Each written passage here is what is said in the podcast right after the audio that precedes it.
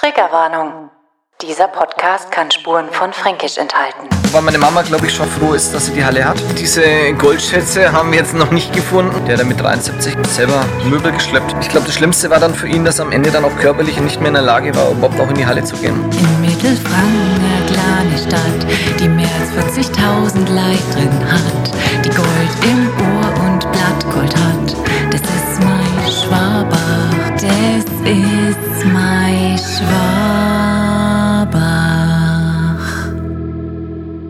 Liebe Schwabacher, liebe Schwabacherinnen, liebe Freunde unserer wunderschönen Goldschlägerstadt, herzlich willkommen zu Gold im Ohr. Mein Name ist Steve und ich begleite euch durch diesen wunderschönen Podcast. Ja, und der Slogan ist mein Schwabach-Podcast. Und da muss ich mal ein Danke sagen. Ich weiß gar nicht, wie der gute Herr Kollege heißt, der einen anderen Schwabach-Podcast hatte mit dem Herrn Peter Reis, seiner Schwester, der mich ermahnt hat, wie ich geschrieben habe, der Schwabach-Podcast und hat gesagt, das kannst du nicht machen. Den haben wir schon, den Titel. Und dann dachte ich mir, ja, dann machen wir halt nicht der Schwaber-Podcast, sondern mein Schwaber-Podcast. Und wisst ihr was? Das Schöne ist, dass der Slogan eigentlich besser ist als der Schwaber-Podcast, weil so wird es auch dein Schwabach-Podcast. Es soll nicht nur dem Steve sein Schwabach-Podcast sein, sondern natürlich auch, weiß ich nicht, der Brigitte, der Traudel, dem Michael, der Franziska, der Jenny oder wem auch immer sein Schwabach-Podcast sein, weil ihr sollt euch ein bisschen mit einbringen, wenn er sagt, hey, wisst ihr was, äh, das wäre ein interessanter Gast oder da habe ich eine interessante Geschichte, die ihr vielleicht mal beleuchten könnt. Würde mich freuen, wenn es zu deinem Schwaber-Podcast wird und irgendwie auch so ein bisschen Ritual wird, dass du sagst, hey, einmal im Monat, immer zum ersten, kann ich es gar nicht erwarten, entweder in die Arbeit zu gehen oder früh morgens um 0.15 Uhr aufzustehen, wann er normalerweise kommt, und diesen Podcast anzuhören. Genau, also so viel dazu. Und ich stelle es mir ein bisschen jetzt so vor, halt, es ist ja eine Minute nach zwölf, also im neuen Jahr, der 1.1.2024. Und ich stelle es mir so vor, Sektgläser um euch rum. Äh, was macht man? Raclette macht man oder ähm, äh, Pfannkuchen. Vielleicht auch noch die, die Wiener Würstle und den Kartoffelsalat von Weihnachten ist übrig geblieben und den isst man, isst man jetzt halt an Neujahr nochmal fertig dann auch. Und jetzt äh, sagt einer von euch, Leute, wisst ihr, wie viel Uhr es ist? Und äh, wisst ihr, was gerade kommt? 0 Uhr 1. Kommt heute übrigens um 0 Uhr 1, also am 1.1. Der Schwabach-Podcast. Mai Schwabach-Podcast kommt da. Leute, Gold im Ohr. Und dann drückt ihr da drauf. Die 20 Leute, die da rumhocken, die hören sich jetzt quasi die Stunde an mit dem Markus Wolf. Und ja, ihr genießt einfach, lacht ein wenig, seid fröhlich und gut drauf. Und so kann doch eigentlich ein Jahresvorsatz und der Jahresbeginn vor allem super starten. Und so fangen wir jetzt auch natürlich an. Wir starten wieder am Marktplatz. Diesmal bin ich auf dem Fahrrad mit dabei übrigens. Und ja, jetzt fahre ich erst einmal halt äh, hier, ne, die Bahnhofstraße nach oben, also vom Marktplatz. Wie kommen wir am besten zur Bahnhofstraße? Man fährt einfach an, am Martin-Luther-Platz vorbei. Links kommt ja dann die Bäckerei Schmidt, rechts der Meier. Dann äh, ein bisschen weiter Zeller. Schmuckzeller, wenn das euch interessieren würde, warum die wirklich zumachen und äh, wie es so war, bitte sagt mir Bescheid. Ich würde die gerne mal interviewen und vielleicht hört es ja auch jemand von der Familie Zeller oder der, ähm, dem Geschäft Zeller. Würde mich wirklich interessieren. Ich habe mich noch nicht so ganz getraut. Naja, egal. Wir fahren einfach dran vorbei. Der Müller, die Kreuzung, die fahren wir einfach quer drüber, ignorieren alle Verkehrsregeln, STVO und was weiß ich nicht alles und radeln diesen Berg hoch. Und bevor ich es jetzt lang beschreibe, wie lange ich brauchen würde, fahren wir beim, beim Tevi vorbei. Da steht vielleicht auch der Ripwich Truck, wer weiß. Das Gespräch hatten wir ja auch schon, nur kleine Info für euch. Burger King, Shell-Tankstelle und hier Autobahnauffahrten und dann schnurstracks am McDonald's vorbei. Dann ein wenig Grünfläche links, rechts, was weiß ich, was da so ist. Und dann kommt ja schon Hembach, der Aldi und so weiter. Und da fahren wir hinten rein. Und dann irgendwo da hinten in dem Gruschalers Werk, was Rednitz Hembach da sich ausgedacht hat, da steht die Halle und da treffe ich den Markus Wolf. Und meine Freunde, meine Damen und Herren, ich wünsche euch viel Spaß bei dem Interview mit Markus Wolf von Die Halle. Das ist mein Schwabach. Meine Damen und Herren, heute sitze ich in einem, wie kann man dazu sagen, Großraumbüro. Ein bisschen. Äh, und ja, in einem, im Hinterhaus einer Halle, die die Halle heißt. Und vor mir sitzt äh, Markus Wolf. Hi Markus. Hi. Also, äh, wir haben uns getroffen. Ich habe die Leute mal gefragt auf Instagram, ob Rettnet Zembach überhaupt noch zu Schwabach gehört. Und der Hörer hat gesagt, natürlich, solange das SC-Zeichen drauf ist, ähm, ist das okay. Und äh, wir reden heute ein bisschen über die Halle und so die Geschichte dahinter. Aber um mal anzufangen, wollte ich äh, dich mal kennenlernen, wie ich das bei den meisten mache. Ähm, wie bist du aufgewachsen? Wo bist du aufgewachsen? Ja, erstmal so deine Kindheit. Meine Kindheit. Also ich bin ähm, äh, in Nürnberg geboren, aufgewachsen mit einem Elternhaus in Wolkersdorf. Mhm. Und ähm, ja, die Kindheit war relativ ja, entspannt, wie es früher war. Wir sind durch Wälder gerobbt, waren viel außen, wenig im digitalen Zeitalter unterwegs. Und ähm, wurde auch von, ja, von klein auf meine Eltern, so weil meine Mama als mein Dad waren damals auch äh, in einer christlichen Gemeinde. Und bin äh, auch in diese Richtung quasi erzogen und großgezogen worden. Ist es so ein bisschen manchmal streng, so als Christenkind erzogen zu werden? Ich muss wirklich sagen, eigentlich gar nicht. Nein, Okay. ich hatte komplett freie Entscheidung, ob ich mitgehe in die Gemeinde oder nicht. Das war mir eigentlich wirklich immer selber überlassen. Ich bin dann auch ab einem gewissen Alter dann eigentlich nicht mehr mitgegangen. Ja, da war dann halt das, ja, Kumpels, Clique, alles andere halt wichtiger. Das ist, wobei so der Grund ähm, ist schon, also ich sag mal so diese Die Basics. Basics sind schon drinnen und auch grob hängen geblieben, ja. Man müsste wahrscheinlich mehr dran arbeiten, ja. Okay. Äh, in welche Schule bist du denn gegangen? Also wahrscheinlich erstmal Wolgersdorf? Wolgersdorfer Grundschule, wollte, blöderweise, ja, nie auf eine Schwabacher Schule, ich weiß nicht wieso.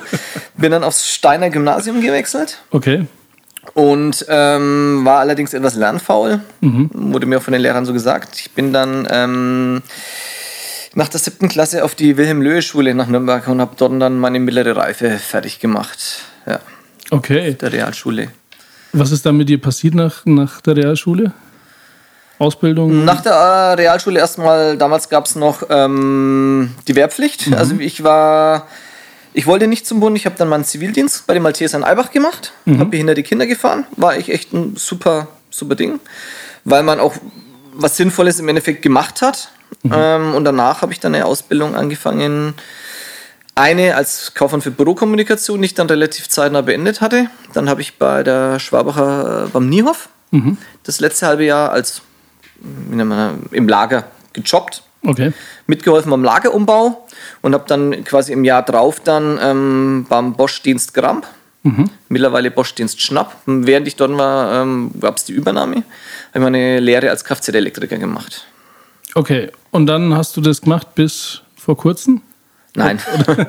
Nein, ich bin nach der Kfz-Ausbildung, die habe ich durchgezogen, fertig gemacht, bin ich in die Handybranche über eine ähm, Kuhn-Elektronik, über eine Firma äh, und bin dann zu einem Telekom-Partner gewechselt. Also ich habe, sage ich jetzt mal, bis ich hier in der Halle gelandet bin, was auch noch nicht ganz so lange ist, ähm, habe ich eigentlich fast alles im Telekommunikationsding. Ich war im Mediamarkt, ich war im Vertrieb, im Außendienst tätig Okay. und äh, fast 16 Jahre bei einem Telekom-Partner für Privat, Geschäftskunden, Innen-, Außendienst, also querbeet, Mhm. alles hier. Auch viel im Hüttlinger, in Schwabach haben wir einen Shop gehabt, der dazu gehört Ah, ja. hat. Da war ich auch öfters drin, meistens der Springer. Ja, Okay, und dann landest du bei der Halle. Jetzt, wenn der aufmerksame Hörer zugehört hat, dann hast du gerade eben erwähnt, du bist gar nicht so lange da. Richtig. Und dann stellt sich vielleicht die Frage, ja, äh, warum interviewe ich dich und nicht jemand anders? Äh, warum ist das so? Also immer der Haupt, ähm, der Initiator, der die Halle ins Leben gerufen hat, der sein ganzes Herzblut alles reingesteckt hat, war mein Vater. Ähm, leider, weil er aktuell nicht mehr unter uns, er ist ähm, vor über vier Jahren an Krebs gestorben. Und meine Mama und mein Dad haben das quasi jetzt, ja, seit, ich kann es gar nicht sagen, seit 95 Okay. müsste das, glaube ich, jetzt gewesen sein, 95, ähm, offiziell so mit der ersten Scheune begonnen. Mit den, ähm, dass sie anderen Menschen helfen und das schon länger, aber offiziell, dass es so als Halle, dass man es als Halle grob bezeichnen kann seit 95. Mein Dad hat es alles quasi angeleiert und es war auch sein Wunsch, das hat er auch ähm, quasi noch erwähnt, kurz bevor er gegangen ist, dass es weitergeführt werden soll. Und die Hauptverantwortliche war meine Mama, ist jetzt 75, Okay. Ist immer noch im Laden. ist immer noch im Laden, ist es ist schwer und vor allem, wir haben ein super Team, muss ich sagen, im Verkauf. Unser Theo, der ISO, macht hauptsächlich die Räumungen mit. Das Hauptproblem ist wirklich so die komplette Koordination, das alles zusammenzuhalten, auch gerade im digitalen Bereich, was in der heutigen Zeit wirklich wichtig ist. Ähm, allein nur mal schnell eine E-Mail schicken, das beherrscht eigentlich so wirklich keiner. Okay. Ich war im Background schon früher öfters dabei, viel auch, wo mein Papa noch da war. Ich hab, wir haben einen eBay-Shop mit aufgebaut, wo wir auch mal ein paar Sachen haben, die wir dann online inseriert haben. Nicht alles in der Halle. Es ist immer schwer, das alles zu verkaufen oder auch einen gewissen Preis hier vor Ort zu erzielen. Und diesen eBay-Shop mache ich auch schon länger. Und dann war der Gedanke, das einfach nochmal vielleicht ein bisschen auszubauen. Ja. Okay. In, auf eurer Homepage kann man lesen, ich weiß gar nicht unter welchen, ich glaube über uns oder wie auch immer das bei euch heißt, auf der Homepage, aber dass das äh, für Schwabacher Asylbewerber angefangen hat. Ja. Kannst du da ein bisschen was sagen? Also auf der Homepage steht zum Beispiel auch, die hatten halt nicht mehr als diesen einen Koffer dabei, wie Ja. sie irgendwie geflüchtet sind oder sonst was. Weißt du, also kannst du da nochmal sagen, wie das so ein bisschen angefangen hat damals? Also gut, du bist jetzt nicht der Vater, ne? Und du hast Ja. jetzt auch nicht diese Vision, aber äh, wenn man so überlegt, was hat ihn denn getrieben, dein Vater, dass er das so wirklich macht? Also ich glaube, so an erster Stelle ist einfach so diese Nächstenliebe, wie man es auch vom, ja, von Christen oder so kennt. Es ist ja immer noch, dass die freie Christengemeinde so der Ursprung war von diesem Ganzen und einfach anderen Menschen zu helfen.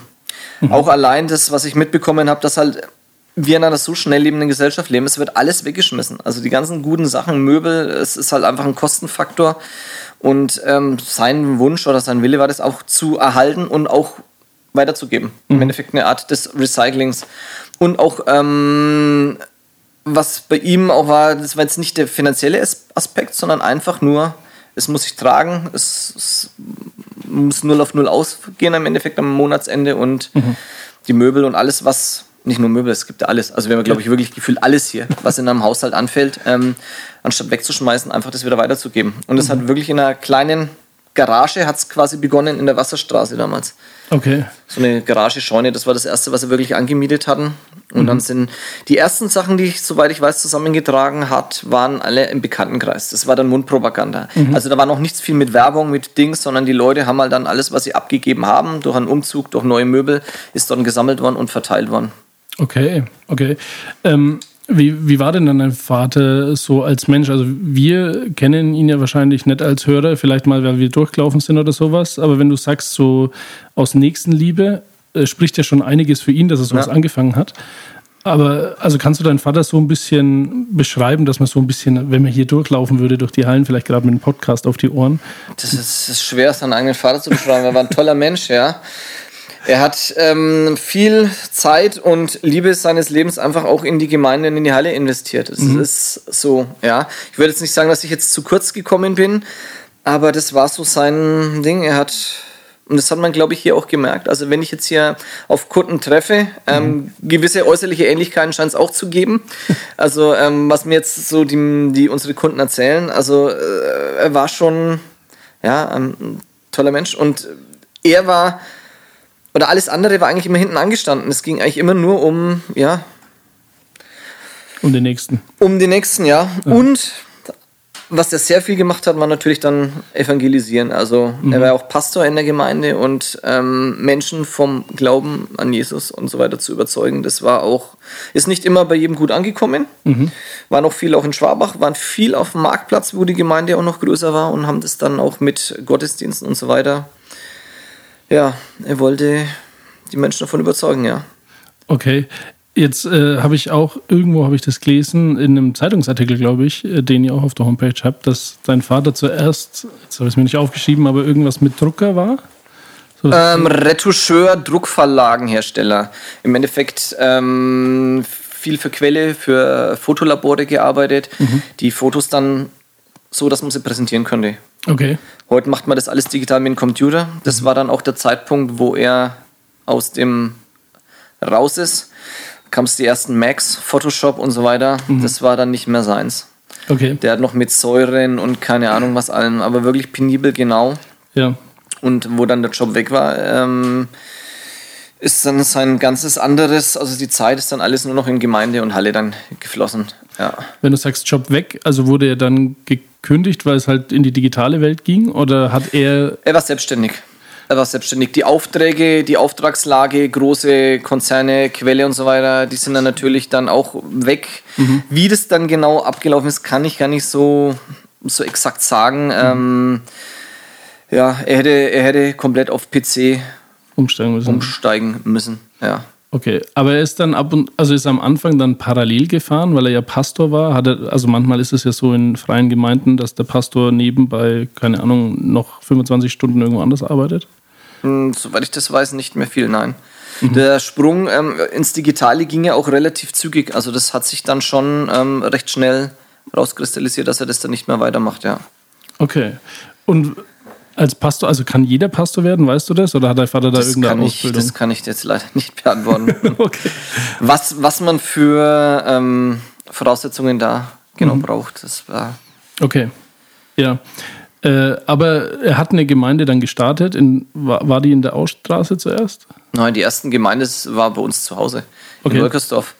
Wir Ja. haben ein relativ großes Haus und ähm, unten so eine Art Keller-Anliegerwohnung und da waren die ersten, waren Stühle drinnen, so eine Art, äh, da gab es noch diese Overhead-Projektoren, wo dann die Lieder hin projiziert waren. Wir haben immer mal Leute gehabt, die Instrument spielen konnten, ja. Und so ging das dann los. Okay, bis ihr dann die ersten Räume irgendwann mal bekommen habt. Genau. Ja, okay. Aber wir bleiben mal äh, bei der Halle. Ähm, man hat früher, ich weiß gar nicht wann, ich war glaube ich vielleicht 16 und jünger, auch diese Transporter gesehen mit Jesus ist Leben oder das Jesus Leben? das Leben, Jesus ja, der das rote Leben. Kreis. Weißt du, was dein Vater da bewegt hat, dass er das drauf, also Entworfen hat er selber, soweit ich das jetzt in Erinnerung habe und weiß. Und es war einfach das Logo, das auch die Gemeinde, wir hatten Flyer, wir hatten regelmäßig hatten die Gottesdienste, ähm, haben auch Werbung gemacht, da waren sogar in der Stadt, ähm, wenn Missionare da waren, ähm, diese Schildchen aufgestellt. Das ist irgendwann ist das durch ihn entstanden, ja. Und das hat dann auch die LKWs Ja, ist heute noch an der Halle jetzt vorne dran ähm, und auch auf, unseren- auf unseren Flyern und auf den Briefköpfen teilweise.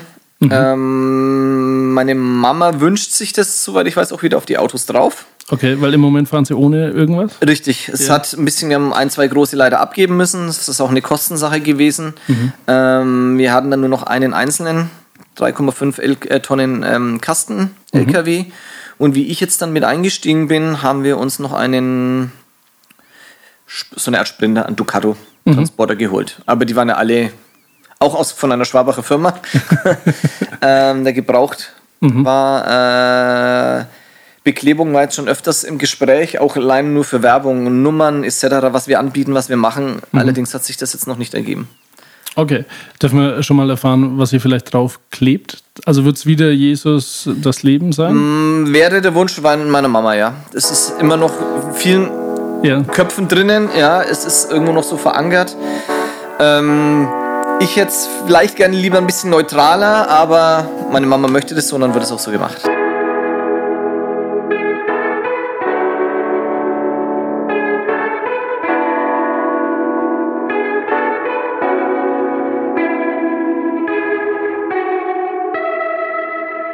Also wir haben gerade ein bisschen gehört äh, von einem christlichen Vater. Bei mir jetzt der Sohn Markus Wolf. Hi Markus. Hi.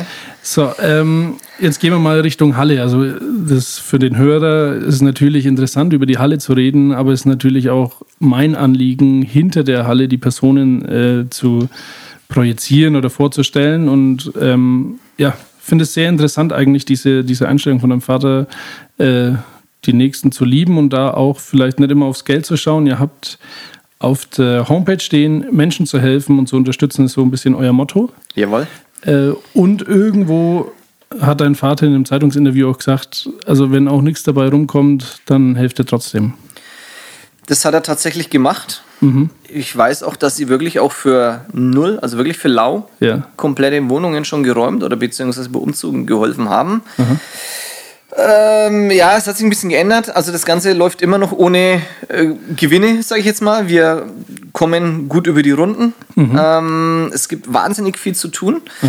Man darf natürlich nicht die ganzen Kosten Ja. Ja, jetzt, ähm, man muss bedenken, wir haben Mitarbeiter, wir haben unsere zwei Transporter, wir haben die Halle, dieses ehemalige Glasschulergelände, ein Riesenteil, wo gewaltig Miete kostet. Wir haben Strom, was jetzt natürlich jetzt auch in der aktuellen Zeit deutlich teurer geworden ist. Ja. Also wir haben überall steigende Kosten ähm, und versuchen das jetzt gerade so ein bisschen, ja. Also wir reden mit den Leuten. Wenn jemand sagt, er hat nicht so viel Geld, dann fragen wir, was er geben kann. Aber die, die, die, ich sag mal, die, grob allein die Kosten für, für, die, für den Aufwand müssen, müssen irgendwo gedeckt werden. Weil sonst sind wir irgendwann auch nicht mehr da. Äh, Es ist, es ist schwer, ja. es ist. Ja, glaube ich. Ähm, wie ist denn das? Hast du so ein bisschen eine grobe Zahl, was ihr so im Monat ähm, verfahrt? Also jetzt nicht ein Kilometer oder sowas, aber wie viel Hausräumungen oder Umzüge oder sowas? Auch komplett unterschiedlich. Also in einem normalen Monat, wenn wir kleinere Aufträge, ein kleinerer Auftrag, vielleicht mal eine, eine Wohnungsräumung von einer zwei bis drei Zimmerwohnung, sowas ist meistens dann in ein bis zwei Tagen erledigt. Ein Kleinumzug ist auch an einem Tag meistens durch. Bei größeren Projekten oder mal ein ganzes Reihenhaus kann dann schon mal, je nach Aufwand, je nachdem, was, was die Leute auch noch drinnen haben oder im Vorfeld selber schon raus haben, kann auch mal eine Woche dauern. Okay. Mit kleinen Aufträgen insgesamt, also ich würde es mal Schnitt sieben sagen. Okay. Ja, es kann aber auch sein, wir hatten auch schon mal ein Großprojekt, das war in Eisölden bei Pyras, ein, ja, ein alter Messi-Bauernhof, würde ich jetzt mal sagen. Das hat uns über einen Monat gekostet. Echt? Ja, wir haben, glaube ich, geschätzt ähm, allein sieben bis acht Tonnen Metallschrott weggefahren. Also das war, das war ein Hardcore-Projekt. Also da haben wir auch nichts anderes mehr angenommen in dem Monat. Das war wirklich. Ähm, Aber jetzt äh, die Frage, wenn ich jetzt der Hardcore, äh, nicht der Hardcore-Bauer, sondern der Messi-Bauer wäre, ja. äh, dann äh, vereinbaren wir irgendeinen Preis und ihr fahrt dann alles dahin, wo es hingehört? Oder bringt ihr alles hier in die Halle und dann sortiert ihr weiter? Also der normale Ablauf ist, wir ähm, versuchen von den Auflösungen, Räumungen, egal was, zu verwerten, was geht. Das heißt, wir haben hier in Rednitzembach in der Ziegelstraße so eine Art riesen Gebrauchtwarenhalle, wo wirklich alles ist, was man hat. Ein bisschen chaotisch, sage ich mal dazu, wie so ein großer Flohmarkt. Und ähm, alles aus dem normalen Alltag wird mit hergenommen. Also Kosmetika, Geschirr, Gläser, Möbel. Möbel sind wir natürlich eingeschränkt. Ja. Da müssen wir dann im Vorfeld schon ein bisschen aussortieren. Ähm, Gerade die großen Sachen, Polstermöbel mit Gebrauchsspuren, das kauft auch keiner mehr. Das ist echt schwer. Wir müssen schon versuchen, ein bisschen zu sortieren. Und was viele Leute auch nicht wissen, wir verrechnen gute Sachen, die wir selber hier brauchen oder schöne Sachen, verrechnen wir mit. Also weil viele dann denken, je mehr das halt ist, wenn sie selber im Vorfeld selber schon aussortieren, Ja. ähm, ist das eigentlich ein Irrglaube, dass es dann günstiger wird dadurch. Ganz im Gegenteil, wenn mehr Sachen da sind, gäbe es theoretisch auch mehr zu verrechnen. Das landet dann alles in Kartons Ja. und in der Halle. Teilweise so, wie wir sie aus der Wohnung noch holen, stellen wir den Karton hier rein. Okay. Und die Leute, die Kunden können dann wühlen. Also es ist ein bisschen, der eine liebt's. Wir haben auch schon negatives Feedback bekommen, klar. Aber ähm, das ist so dieser Krusch, dieser ähm, ja, Flohmarkt oder auch Suchfaktor. Vielleicht doch das eine oder andere Wertvolle noch zu finden, dann dabei. Ja. Okay, aber ist es dann also so, weil ihr das macht, mit dem Karton einfach reinstellen, weil ihr die Kapazität von Mitarbeitern gar nicht habt oder weil das euer Konzept ist? Zum einen ist es ein bisschen unser Konzept, Ja. also das meiner Mama eher. Okay.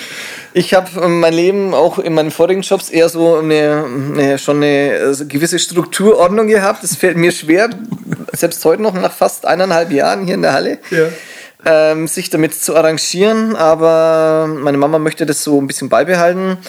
Äh, Also es müsste schon das eine oder andere wirklich ordentlicher sein, sortierter sein. Unser Bücherraum ist eine Katastrophe. Das müsste wirklich mal komplett auf Vordermann gebracht werden. Aber es ist schwer mit der Manpower einfach. Das ist einfach zu wenig Leute, die das mitmachen. Ja.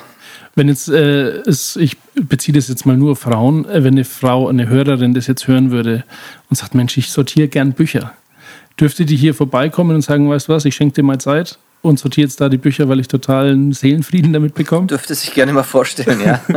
Okay, wo kann man da äh, anschreiben? Über Instagram, ne? Seid ihr auch? Die Wir sind auch bei Instagram, die ganzen digitalen Medien. Wir haben Google Business Account, ähm, bei eBay Kleinanzeigen. Ähm, da sind auch die ganzen Daten halt hinterlegt. Entweder bei mir, die E-Mails verwalte eh ich alle. Ich glaube, Rufnummer auf der Homepage ist meine Mama, die Chefin, hinterlegt. Aber Ja. das ist ja auch vollkommen okay. Ja, okay. Aber falls jemand äh, gern aufräumen will, Kann er, sich darf er sich gerne mal melden, ja. Okay, äh, sagt uns bitte auch Bescheid, dann bringen wir euch äh, ein Limo mit und was zum Essen, äh, das, weil das feiern wir natürlich. ähm, wie das angefangen hat mit der Halle, ähm, so steht es in einem Zeitungsartikel auch, äh, war der Gedanke an Nachhaltigkeit. Also dein, dein Vater, hast ja du, glaube ich, auch gerade erwähnt, man schmeißt so viel weg und sowas. Äh, hast du dann einen Einblick, ob das mehr geworden ist? Also du bist jetzt ja erst zwei Jahre hier, aber hast du das trotzdem ein bisschen mitbekommen? Ähm, Sind wir immer noch so eine Wegwerfgesellschaft oder findet da ein Wandel in den Also ich glaube, dass ein bisschen ein Wandel ähm, da ist. Ich Mhm. muss dazu sagen, vielleicht, ich, ich kann jetzt auch nicht sagen, woran es liegt. Also ich mache gerade, bis, bis äh, ich hier war, war alles nur in der Zeitung. Ja. Ähm, vielleicht hat sich das durch die digitalen Medien ein wenig rum, Mundpropaganda. Äh, wir haben auch viel junges Publikum, auch junge Damen, die ähm, Klamotten kaufen. Bin ich sehr begeistert davon, ja. Ähm, und jetzt, okay, klar, das Asylthema ist nach wie vor auch ähm, starkes Thema. Jetzt war die ganzen Ukraine, wir haben auch sehr, sehr viele ukrainische Kunden da gehabt. Ähm, und ja, es ist schwer zu sagen, ob das jetzt die Leute äh, die Möbel kaufen, weil es sowas im Laden nicht mehr zu kaufen gibt. Oder ähm, weil sie nicht so viel Geld ausgeben möchten. Aber ich glaube, einen Kundenmangel haben wir jetzt hier nicht. Ja. Also es ist schon gut was los. Ähm, jetzt habt ihr keine Preisschilder da. Wie macht man das mit die Preise? Also macht man das so wie am Flohmarkt, dass man sagt, also pass auf, du gibst mir 10 Euro für die Mikrowelle und jemand anderes sagt, oder der Kunde sagt dann, nee, ich gebe dir 8, das langt. Äh, ja, also man kann bei uns handeln. Ja? Ist äh, klar, wenn es natürlich im Rahmen ist, wie halt überall. Ja. Wir haben einen Verkäufer, der Theo, das ist auch so ein Urgestein von der Halle, unser Bulgare. Der schaut sich das an und macht einen Gesamtpreis. Okay. Ja, also für kleine Sachen, wenn mal Geschirr, da werden dann mal 50 Cent für ein Buch oder für einen Teller Glas. Also es ist halt, je mehr es ist, kann man eigentlich sagen, umso günstiger wird's. Wir haben dann teilweise auch aus der Tschechei, aus Rumänien, aus Polen, die einen kompletten Transporter mal vorladen. Da Okay. gibt's halt dann auch einen Pauschalpreis. Also das wird einfach dann geklärt, je nachdem, was mitgenommen wird. Ja. Möbel, ein Schränkchen, 20, 30 Euro. Also das ist, ja, Variabel. Variabel, genau. Und wie gesagt, Handeln auch überhaupt kein Thema, solange es irgendwo halt im fairen Rahmen bleibt. Mhm. Ne? Das muss man dazu sagen, ja. Wobei der Deutsche handelt, glaube ich, nicht gerne, oder? Oder merkst du? Es handelt jeder. Ja? es ist schon, ja, klar, es gibt solche und solche, aber ähm, es wird immer probiert, irgendwo was am Preis. Mhm. Aber wer, bei uns ist das, äh, irgendwie werden wir uns immer einig. Ja. Okay. Wenn dann so ein LKW, äh, was weiß ich, wohin geht, der vollgeladen wird von einem Kunden, ist er nicht manchmal bei dir so diese, oh, zum Glück dahin ist wieder eckfrei? Oder wird es sofort wieder zugestellt? Das ist sofort wieder zu. ja. Ich habe am Anfang, wo ich angefangen habe, ein bisschen auch mal angefangen zu sortieren. Ich habe auch in bestimmten Ecken angefangen. Äh, ja, so, bin viel im digitalen Bereich. Habe dann zum Beispiel mal die DVDs, ähm, die Videokassetten, mal alles querbeet verteilt war. Habe dann eine Sortierung gemacht. LPs, Kassetten, Computerspiele und und und. Nach einer Woche schaut es wieder aus. Das Eck war schön. Kunden und eigene Mitarbeiter, wenn du da nicht wirklich permanent nachräumst Okay. und freie Stellen, ich glaube nicht mal, dass es einen Tag dauert, dann ist da wieder was. es geht echt, aber teilweise haben wir so viele Sachen, dass wir das nicht mal mehr reinkriegen. Also wenn wir mal eine Küche oder auch größere Möbel haben, es ist schwer. Du hast halt den Platz nicht. Ja. Und auch jetzt, ich hätte jetzt auch gern ein bisschen ordentlicher. Dass man mal auch vernünftig durchlaufen kann, aber Ja. das ist schwer, ja. Okay. Ähm, liegt, also jetzt ohne schlecht über deinen Vater zu reden, aber war dein Vater ein bisschen unordentlicher oder liegt es einfach an der Summe und Masse von den Sachen, die hier reinkommen? Ja, mein, mein Dad hatte so ein bisschen das Problem, dass er wenig, wenig in eigene, also alles in eigene Hände nehmen wollte, wenig abgeben konnte. Okay. Das war immer so, er macht selber, er macht selber, er macht selber und es ist halt einfach zu viel. Es ist wirklich zu viel. Ja. Ja. Ich habe mir das auch einfacher vorgestellt und dann bist du unterwegs, kommst abends am Nachmittag her, dann muss ja der ganze LKW oder der Ducato noch ausgeräumt werden. Dann steht das Zeug erstmal rum, am nächsten Morgen hast du schon wieder gleich den nächsten Auftrag. Okay. Die Zwischenzeit ist, ja. Also wir bräuchten wirklich doppelt so viel Stunden am Tag Arbeitszeit, um das, und selbst dann wäre es wahrscheinlich schwer, ja. Okay.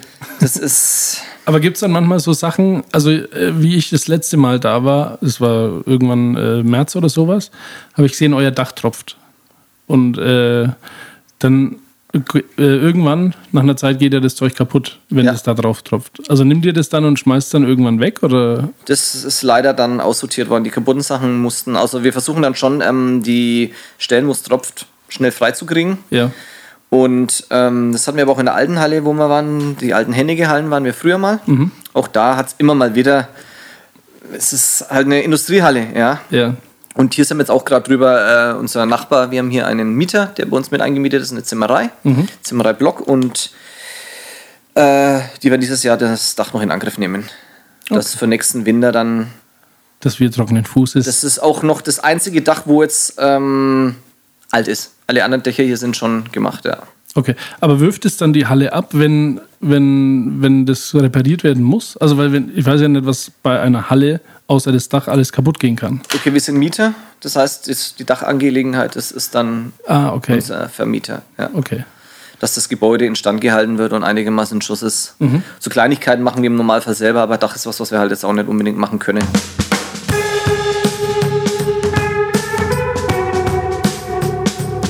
Also wir hatten es ja äh, gerade auch ein bisschen von Nachhaltigkeit, da haben wir jetzt äh, schon ein bisschen was angesprochen. Unter anderem hast du auch erzählt, dass junge Damen äh, häufiger kommen, die sich die Kleidung äh, anschauen und mitnehmen. Äh, Wie ist das eigentlich? Also wascht ihr die Kleidung noch oder ist das viel zu viel Aufwand? Also wir haben, wir haben jemanden, der sich um die Kleidung mit kümmert. Mhm. Auch eine nette Dame, die uns öfters mal aushilft, die äh, ein bisschen sortiert. Mhm. Das heißt, schmutzig, stinkende Sachen, alles, was ähm, vorher nicht zumutbar ist, sagen Ja. Mhm. wir, für die Kunden, das wird schon im Vorfeld aussortiert. Wir können ja auch nicht alles behalten, das ist einfach zu viel. Und die schönen Sachen kommen rein. Waschen können wir sie leider vorher nicht. Also das ist, die Mhm. Ja. meisten Sachen kommen. Wir haben zwar Waschmaschinen immer wieder da, die wir auch bei den Auflösungen bekommen. Die werden getestet von uns. Ja, Da würden mal Klamotten, Kleidungsstücke auch mal mit durchgewaschen. okay. Ähm, aber es ist nicht Nicht an der gang und Tagesordnung. gäbe, nicht an Tagesordnung Klamotten zu waschen. Das ist auch wahrscheinlich nicht zu bewältigen mit unserer Mhm. Belegschaft. Das ist, ja. Aber ist es so dann, dass auch wenn ihr elektrische Sachen bekommt, außer Waschmaschinen, testet ihr alles, ob das geht? Oder kann das auch ein Risiko sein, dass ich jetzt einen CD-Player zum Beispiel äh, kaufe, wo der äh, äh, Laser kaputt ist oder sowas? Kann passieren. Wir, wir schaffen es nicht, alles zu testen. Ja. Ich habe mir das zur Aufgabe genommen, die Elektrogeräte ein bisschen zu testen, habe ein komplettes Regal auch hingestellt, wo wir so ein bisschen HiFi-Anlagen, alles reinstellen, Kassettendecks, Verstärker, ähm, Plattenspieler auch, ne? Plattenspieler auch, jawohl. Ähm, der Kunde kann A selber testen. Wir haben Steckdosen, wir haben meistens auch einen Vorführverstärker da, wo man anschließen kann. Wenn jemand fragt, dann helfen wir auch gerne aus. Ja. Ähm, wenn jemand was Kaputtes kauft, überhaupt kein Thema, kommt vorbei, nehmen wir anstandslos zurück, tauschen aus oder, also da gab es auch noch nie Probleme, dass wir da Okay. äh, auf blöd gemacht haben in die Richtung. Ähm, manche Geräte werden getestet. Ja. Gerade wenn wir jetzt mal was haben, was vielleicht auch ein bisschen exklusiver ist, ein Lautsprecher oder auch mal ein Yamaha-Verstärker oder ähnliches, dann kommt von mir ein Aufkleber drauf mit okay. Ah, okay. Okay. Ähm, und jetzt ist es ja so, wir haben ja schon mal gesprochen vor dieser Aufnahme, auch äh, wie ich das letzte Mal hier war, äh, dass du so manche Funde hast, die dich erstaunen. Also, ähm, was war denn so mit einer der wertvollsten Funde oder das, was ihr mitgenommen habt, wo du danach gedacht hast, boah, das ist ganz schön wertvoll?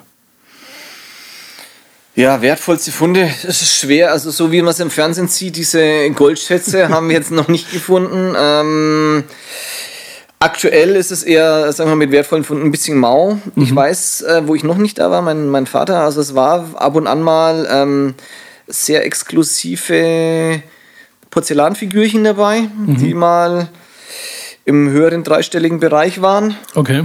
Ähm, aber bei uns macht es eher die Masse.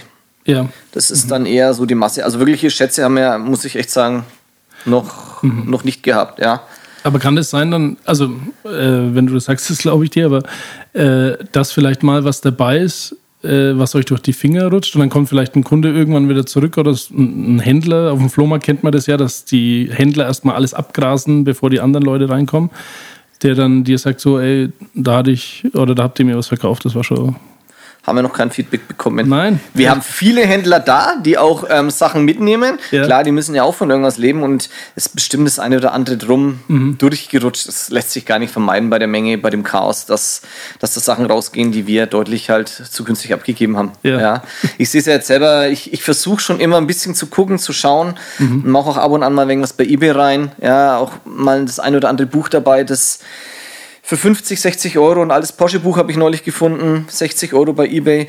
Wenn das bei uns jemand in der Halle mitnimmt, der zahlt 50 Cent vielleicht. Ja. Ja. Aber die freuen sich auch, das ist schön. ist gut, dass wir da jemanden glücklich gemacht haben. Ja. Ja. Aber wie gesagt, bei uns ist dann eher die, die Masse. Mhm. Okay. Ja. Oder mal eine schöne ähm, Markenjacke gibt es auch, mal eine Wellensteinjacke, die ein paar Euro bringt. Ja. Ja, Okay. Äh, dann lass uns doch mal äh, von dem wertvollsten oder schönsten zum skurrilsten kommen. Was war denn das? Oh, das Skurrilste waren tatsächlich mal ähm, ja, Leichenteile, die wir bei einer äh, großen Lagerräumung hatten. Die waren in ähm, flüssig gefüllten äh, ja, Kisten, Plastikkisten, die verschlossen waren. Und wie es bei uns so ist, das meiste Zeug wird schnell eingeladen, es musste auch schnell geräumt werden und ist in der Halle dann erst aufgetaucht.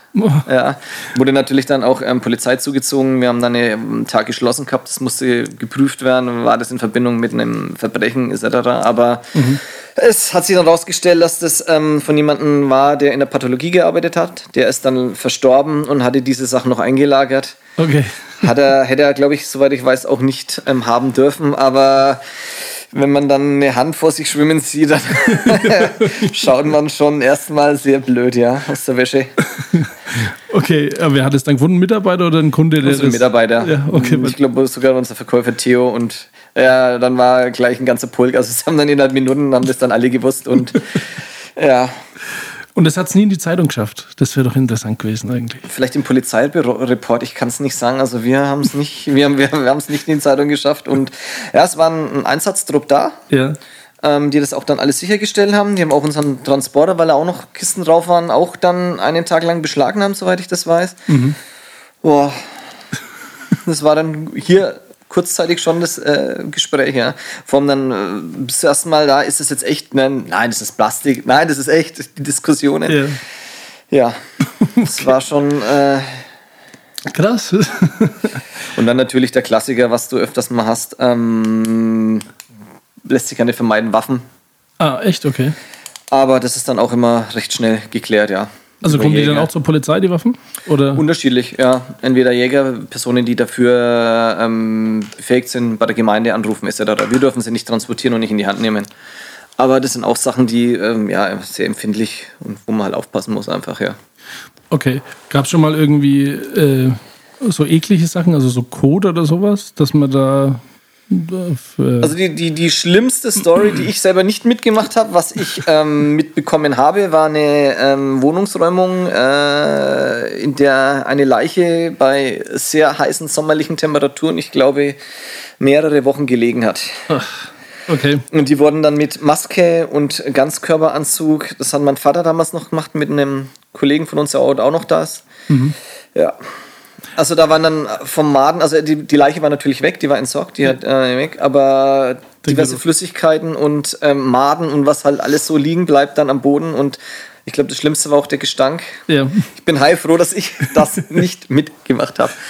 Und ansonsten so Messi-Wohnungen, dass man mal auch mal mit der Schaufel was vom Boden kratzen muss, ähm, kommt hin und wieder mal vor. Aber ja. Aber sind die meisten Wohnungen dann, äh, ich sage jetzt mal normal, oder ist es eher so, dass man euch ruft, wenn es dann mehr Messi-mäßig wird? Nein, die meisten sind normal, muss man sagen. Ja. Das ist, also es kommt schon mal vor, dass mal wirklich was vollgestellt ist. Du öffnest einen Kellerabteil und dir kippt schon ein Stapel irgendwas entgegen. Mhm. Jetzt nichts ekliges, sondern ganz einfach nur Sachen, die da reingestopft wurden. Ähm, äh, ganz schlimme Wohnungen sind dann, kommt vor, aber es sind eher selten. Das ist dann, Mhm. ja. Bist du dann auch manchmal mit draußen oder bist du eher hier Ich vor bin Ort? regelmäßig mit draußen, ja. Ich bin mit, immer mit vor Ort, ja. Normal bin ich eigentlich in erster Linie dafür da, auch so, wie nennt man das, habe ich neulich einmal irgendein Inserat gesehen, sie suchen einen Schatzsucher. Das heißt, ich versuche im Vorfeld schon mal zu sortieren, was ähm, bessere Sachen sind, Mhm. ähm, die dann rauszupicken. Ähm, ich helfe aber auch beim Möbel zerlegen, aufbauen, schleppen, bei allem quasi Okay. mit. Ja. Was ist denn die weiteste Distanz, die ihr gefahren Also seid ihr nur in Schwabach tätig oder? Die meisten Sachen sind schon hier im Umfeld. Nürnberg, Erlangen, Schwabach, Rot hinten raus, Rodal Umkreis, ähm, Mäbenberg waren wir neulich jetzt oder sind sogar aktuell noch, Georgsgmünd, so die ganzen Ortschaften hier außen rum. Ähm, wir haben auch schon Umzüge weiter weggefahren. Also das, das weiteste, entfernteste war, das Lügen, das war in der Nähe von Köln. Okay. Da haben wir einen Umzug, ist, ist aber eher untypisch. Ja, oder ein Schwabacher, einen ehemaligen Schwabacher, der aus den alten Bundesländern kam, der auch wieder in seine alte Heimat zurück ist, bei Bitterfeld-Wolfen, den wir dann von Schwabach dahin umgezogen haben. Aber die Nähe, also die meisten Sachen sind schon in der Nähe. Oder ich, ich biete auch Motorradtransporte an. Habe jetzt die Woche wieder einen, der ist jetzt bei hinter Regensburg. Auch solche Strecken fahren wir dann mal. Gut zu wissen. ähm, wie ist es denn äh, mit der Konkurrenz? Also ihr habt ja, äh, weiß ich nicht, ob ihr in Schwabach Konkurrenz habt, das weiß ich jetzt nicht so genau, aber ähm, gibt es da manchmal Sachen, wo, wo man hört oder äh, wo andere über euch sagen, so, ihr seid der Assi-Schuppen? Also ich behaupte es jetzt einmal. Hab's noch nie gehört, okay, noch nie hat jemand zu euch Assi-Schuppen gesagt, außer... Also persönlich habe ich das jetzt so noch nicht gehört. Ich meine, klar hört man immer eine Konkurrenz. Es sind- gibt Mitbewerber, wobei ich glaube, das Gesamtkonzept, das wir machen, ist relativ. Also ich wüsste jetzt nicht, ob es das jetzt nochmal, zumindest in der näheren Umgebung, so in der Art und Weise gibt. Ähm, es gibt viele Transportunternehmen, das ist wirklich ein hart umkämpfter Markt. Ähm, Entrümpelungen, Transporte gibt es viele. Äh, die da eine, eine eigene Halle haben und auch weiterverkaufen, ist sehr rar. Also ich glaube, es ist bei Rot nochmal jemand. Ähm, aber auch das ist ein bisschen geordneter. Auch Ja, eher, ich glaube, auf Möbel bezogen, aber da bin ich jetzt auch. Ich bin froh, wenn ich, äh, ich muss das sagen, ich beschäftige mich nicht ganz so viel, damit ich habe hier genug zu tun. ja. Ähm, Aber finde ich interessant, weil ähm, das, äh, also wie ich die Halle gesehen habe, die Verbindung jetzt zu den damaligen ähm, äh, Trucks mit dem Jesus-Aufkleber, die hatte ich nur durch Bekannte, die da auch gearbeitet haben. Aber äh, irgendwann habe ich dann die Verbindung verloren, dass das hier in Rettenzembach auch mit dazugehört hat. Also für mich war hier eigentlich immer so, bring dann Second-Hand-Zeug her. Aber jetzt mit Umzüge und sowas habe ich mich gar nicht, äh, konnte ich mir nicht vorstellen, dass ihr das auch macht oder war mir nicht bewusst. Aber war das von Anfang an dann schon immer so, dass ihr gesagt habt, also du hast ja gesagt, ihr habt angefangen in der Garage, da haben die Leute es gebracht. ja. Ähm, aber dass dann irgendwann die Inspiration kam, okay, für die, die auch das nicht selber abholen können, machen wir das noch. Also war dann da, ja, we- weißt du, wann das begonnen hat und wie das begonnen hat? Also, dass die Möbel auch geliefert werden, das war, glaube ich, schon so ein bisschen mit vom Anfang an mit dabei. Vielleicht ist es mit Umzügen ein bisschen blöd formuliert, weil so, ich sag mal, richtig große professionelle Umzüge machen wir nicht.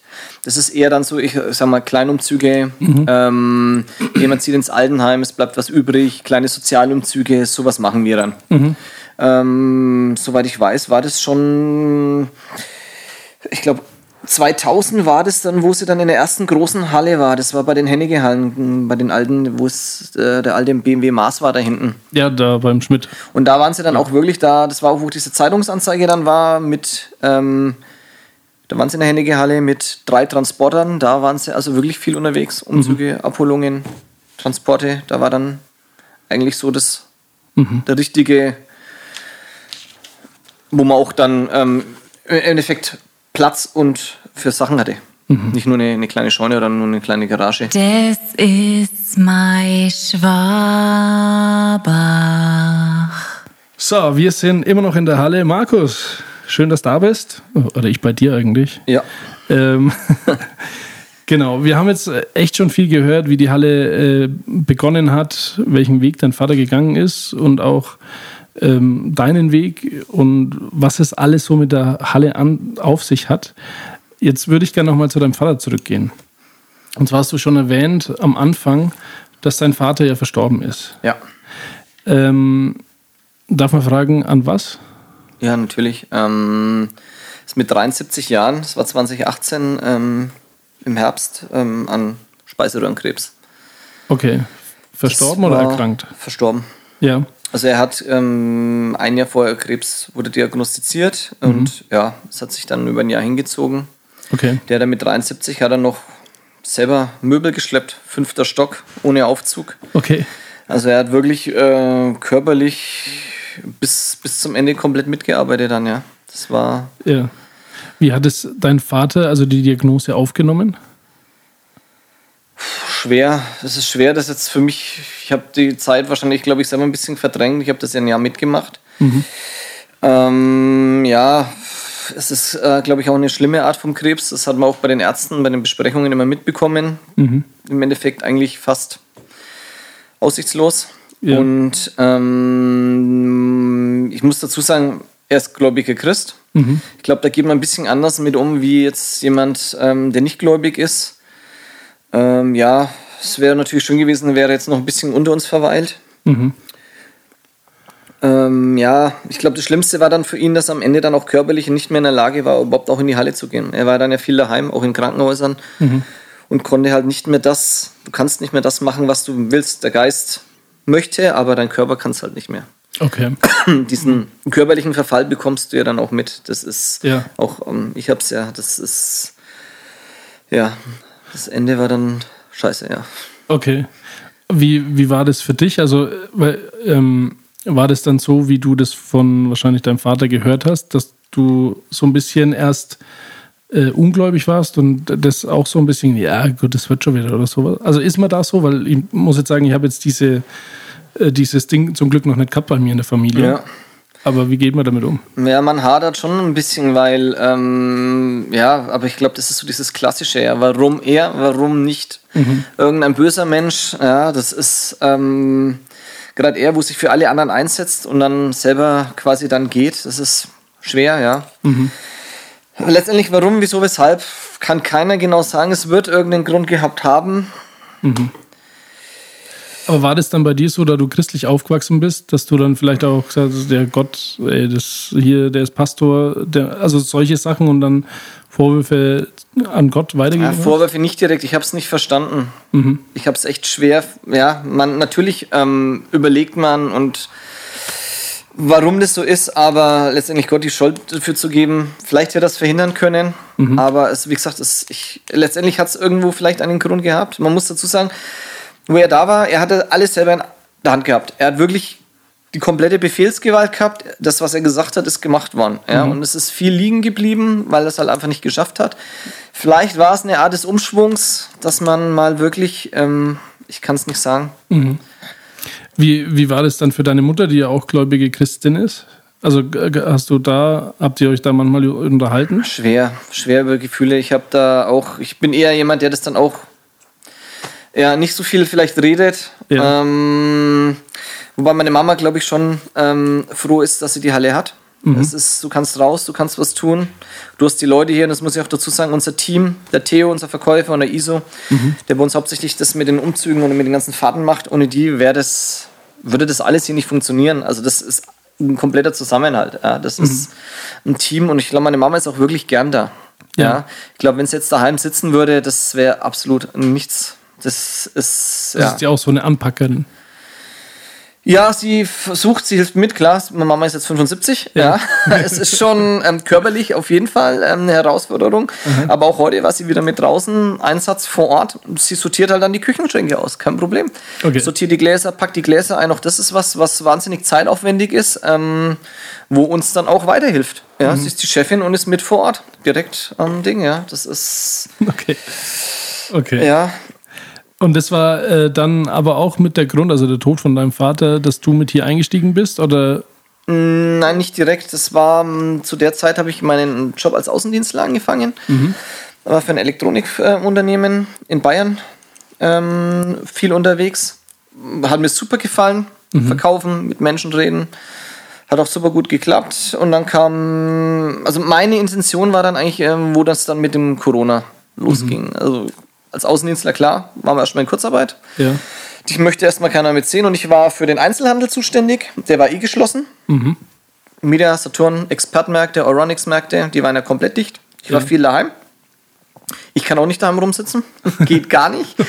ähm, und habe dann angefangen mitzuhelfen. Habe dann auch, wie gesagt, die Internetseite ein wenig aufgebaut, den Google Business Account ein bisschen, dass man einfach äh, gefunden wird. eBay, unseren bestehenden eBay-Account ein bisschen erweitert, eBay Kleinanzeigen, das, was machbar ist. Es war ja auch für die Halle hier, äh, ich sag mal, relativ hart, trotz der Außeneinsätze, die sie noch hatten. Ja. Ähm, der Verkauf war brachgelegen hier. Ja. Es war trotzdem schwer. Und so bin ich langsam reingerutscht und ja, dann war das Gespräch, machen wir weiter, machen wir nicht weiter. Es war ein harter Kampf teilweise. Ähm, dann ging es darum, das Gespräch mit meiner Mutter, dass ich dann da bleibe. Ja. Okay. Fest eingestellt, ja. Und dir gefällt? Ja. Das ist eine blöde Frage. Es ist schwer, ja, es ist schwer, weil du bist mit dem Kopf, es ist ja eine gewisse Art der Herausforderung. Du bist mit dem Kopf ganz anders dabei, wie wenn du, ich sage mal jetzt bei einem Unternehmen, ich habe schon immer fleißig gearbeitet, habe immer gern gearbeitet. Auch mein bisheriger Job war ganz schwer, das mit der Kündigung, auch mit meinem Chef zu reden. Ähm, sie haben es aber auf jeden Fall verstanden. Und ja, es ist hier anders, weil du A, körperlich und auch vom Kopf her ja. Ja, es ist schwer für mich in Urlaub zu gehen. Keiner kann mich in dem Sinne ersetzen. Ich muss eBay pausieren. Ähm, selbst immer im Urlaub, wenn wir jetzt nicht wirklich wegfahren, ähm, bin ich teilweise ein, zweimal die Woche da und mache ja, Kostenvoranschläge erstellen am Computer, ja, Rechnungen schreiben etc. Es muss ja alles gemacht werden. Ja. Überweisungen, Rechnungen und so weiter. Das, ist, das sind alles Sachen, die äh, keiner machen kann. Ja. Also es ist schon ja, Bist, bist du da in der Gefahr, dann ein bisschen so in den Fußstapfen deines Vaters äh, zu treten, dass du äh, das auf dich äh, sehr viel fokussierst? Also ohne dir jetzt zu sagen, du bist hier äh, der Babo oder sowas. Aber du hast ja gesagt, dein Vater hat ganz viel äh, selber gemacht und viel blieb liegen. Meinst du, du könntest da auch in die Gefahr kommen? Nein, glaube ich. Glaube ich nicht, nein. Ich mache das wirklich, was wirklich gemacht werden muss, wenn mir jemand anders was abnehmen kann. Ja. Und zum Beispiel dann auch ich dann eine Zeit lang nicht mehr auf Außen einsetzen bin, überhaupt kein Problem. Oder äh, keine Ahnung was. Äh, Aber okay, die digitalen Sachen kann aktuell noch keiner machen. Vielleicht haben wir mal irgendwann die Möglichkeit, jemanden nochmal anzustellen, würden wir gerne, aber das ist halt vom finanziellen Budget nicht drinnen. Ähm, ja, aber das äh, eher weniger. Ich bin eher dann weg, anstatt zu horten. also ich bin eher ein wenig für eine, eine Struktur. Äh, ja, ich gebe gerne auch mal was ab, ja. Okay. Was fehlt in der Halle, ähm, dass die finanziell eine Stabilität hätte? Also ich sage jetzt nicht, dass du gesagt hast, die ist unstabil, ja. aber du hast gerade gesagt, äh, es ist nicht drin, gerade noch einen einzustellen. Also wa- was braucht denn die Halle? Also es ist, ist wahrscheinlich schwer zu sagen. Also wir versuchen im Moment, ähm, wir haben hier eine Riesenfläche, ein Riesengebäude ähm, und ich versuche jetzt schon, seit ich da bin, zu optimieren, umzusetzen, teilweise untervermieden, ähm, im digitalen Verkauf, im Vordergrund den Verkauf.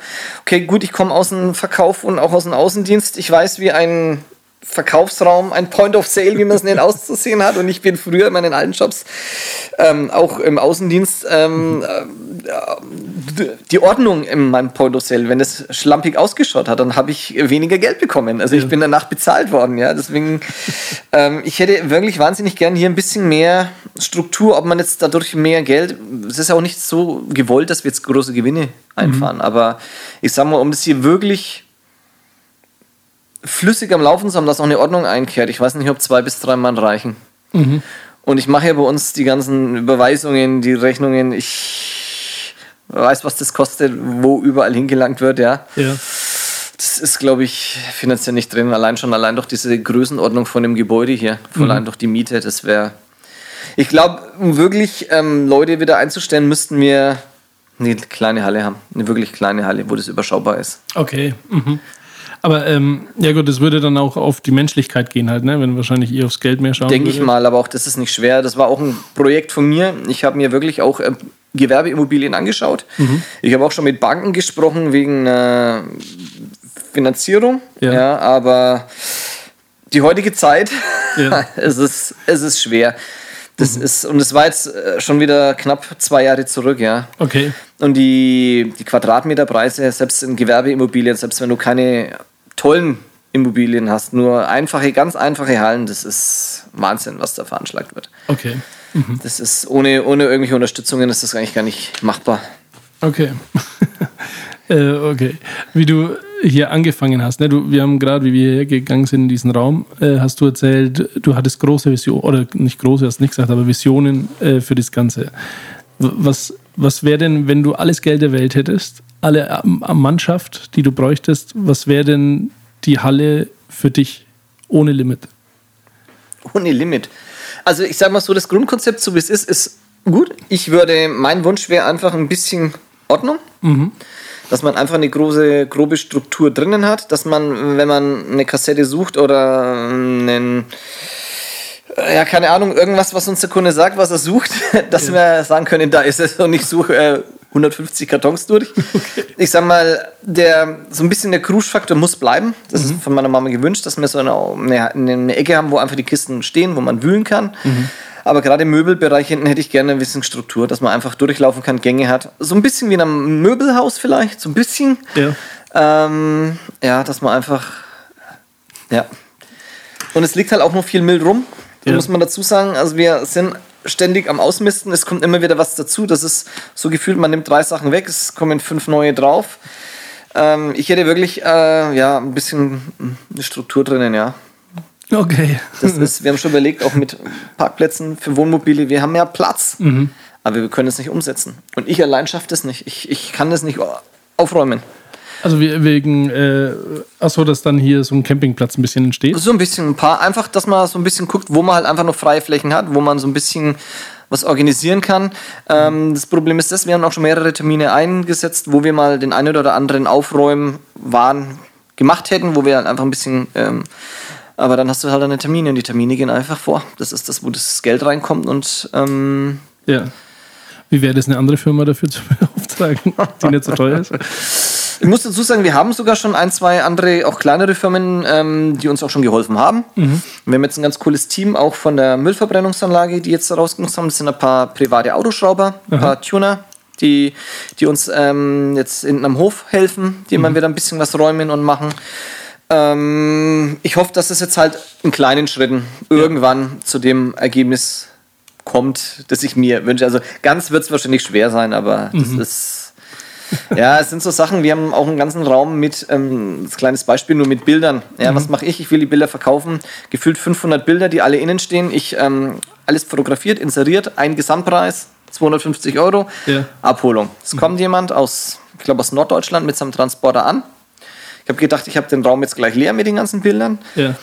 Nach drei Stunden fährt er mit, ich glaube, 15 oder 20 Bildern. Sagt er, das war's. Legt das Geld auf den Tisch, mehr braucht er nicht, der Rest bleibt da. Das ist jetzt nicht Sinn und Zweck, ich wollte den Raum leer haben, aber so schwer ist es halt. Er hat sich alles, was er wollte, rausgepickt. Ja. Ja, Okay. irgendwann eine gewisse Struktur wäre ganz cool, ja. Okay. Gut, bevor wir äh, zu meinen letzten zwei Fragen kommen, äh, ich mache jetzt einfach mal ein Gewinnspiel. Du weißt jetzt nichts davon, Markus. Okay. Aber äh, wer auch immer, äh, die, die Chance zu gewinnen ist 100 Prozent. Und zwar äh, macht ein Foto von der Halle und dann holen wir 100 Prozent, also jeder, der die verlinkt, raus und ihr dürft dann mithelfen, ein bisschen mit aufzuräumen. Markus ist bestimmt glücklich über jede Hand. Aber ich muss sagen, äh, ich finde es schon irgendwie gemütlich, so eure Halle. Ich weiß, meine Frau, die, die liebt es hier durchzulaufen, aber ist auch Skandinavierin und die mögen eh die Secondhand-Sachen noch mehr als die Deutschen. Genau. Aber wir sind am Ende und meine letzten beiden Fragen. Die erste ist, äh, welcher Ort du in Schwabach, weil es ist ja ein Schwabach-Podcast, Ja. du am, am schönsten in unserer Stadt findest. Boah. Also ich muss dazu sagen, wenn wir in der letzten Zeit sind wir öfters in Schwabach, meistens am Marktplatz und in der Gegend, einfach nur, weil mm, um abends vielleicht nochmal abzuschalten, zu chillen. Wir sind gerne in den Eisdielen. Ich möchte jetzt auch gar keinen in den Fokus stellen, die sind alle gut. Wir wissen ja, wer die, welche Beste ist. Wir sind viel äh, auch in den, in den Bars und Kneipen unterwegs. Centro, Prinz, ähm, Holy Monk. Ähm, Ich finde es einfach schön, auch einfach nur mal ähm, mit dem Eis am Brunnen zu sitzen. Die Veranstaltungen, die im Schwabach dann sind. Das ist, ähm, ich bin gern, muss sagen, ich bin gern. Auch natürlich die Dönerbuden wird öfters mal auch nach Feierabend mal äh, in Anspruch genommen, ja, Ja. dass man da mal noch ein, für daheim, ja. Okay. Okay, meine letzte Frage ist, was Schwabach zu deinem Schwabach macht. was Schwabach zu meinem Schwabach macht. Schwer zu sagen, ich mag die Stadt. Ich bin quasi von klein auf groß geworden. Auch früher in der Jugend, wir waren jeden Tag, da gab es noch Gastros, die es jetzt nicht gibt. Ich glaube, wir waren fast jeden Abend irgendwo in der City unterwegs. Sind dann halt auch äh, leicht angetrunken, dann wieder nach Wolgersdorf gelaufen. Da ging das alles noch. Heute würde es wahrscheinlich keiner mehr machen, wenn nur noch E-Scooter. Richtig. Ähm, ja, ich mag einfach die Stadt, das Flair. Ich bin, ja. Und man lernt immer wieder was dazu. Ja. Als Schwabacher, als, Einheim als Einheimischer, man macht Sachen. Ich war jetzt das erste Mal oben in dem Goldschlägermuseum. Ah ja, das ist super, ne? Noch nie gewesen. Ja. Man, man hört Sachen über die Stadt. Klar, man weiß Blattgold und ähm, ja, aber warum und die ganzen Feedbacks und Hintergründe haben jetzt ähm, mit meiner Freundin, mit der kleinen Tochter haben wir das jetzt alles angeschaut. Mhm. Aber Ja. das sind so, so Sachen, die du jetzt dann mit Mitte 40 dann noch über deine Heimatstadt lernst, ja. Aber ist cool, ja. Das. Das ist eine schöne Stadt und ich bin auch gern da, muss ich sagen. Also, Ich glaube, so geht es uns allen, die wir diesen Podcast hören. Gut, Markus, ich danke dir sehr herzlich. Wer äh, Interesse hat in Rednitzembach, wie heißt eure Straße? Ziegelstraße 23, Vom Außen sichtbar, weil lauter Zeug draußen rum. ehemaliges Glas-Schuler-Gelände, direkt am Eck vorne ist Mhm. es dann. Nicht immer ganz so einfach zu finden, aber Ja. äh, da, wo der Krempel liegt, ja, wo alles rumliegt, genau. Gut, dann vielleicht äh, seht ihr Markus mal, wenn ihr hier vorbeischaut. Bis dahin wünsche ich euch viel Spaß noch und danke nochmal, Markus. Um keine Episode zu verpassen, abonniere Gold im Ohr auf Apple Podcasts, Spotify und allen gängigen Podcast-Portalen. Gold im Ohr findest du auch auf Instagram und kannst hier sogar mitentscheiden, wer unser nächster Interviewgast sein wird. Für Anfragen aller Art wende dich bitte an die E-Mail-Adresse goldimohr@mail.de. Servus, bis zum nächsten Mal.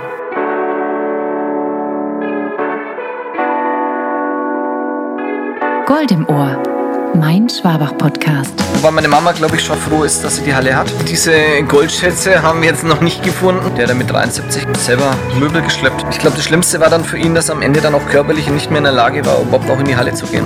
In Mittelfranken, eine kleine Stadt, die mehr als 40.000 Leid drin hat, die Gold im Ohr und Blattgold hat.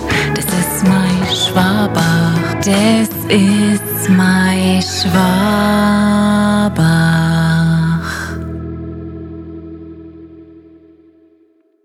Gold im Ohr ist eine Produktion von Die Macht der Worte.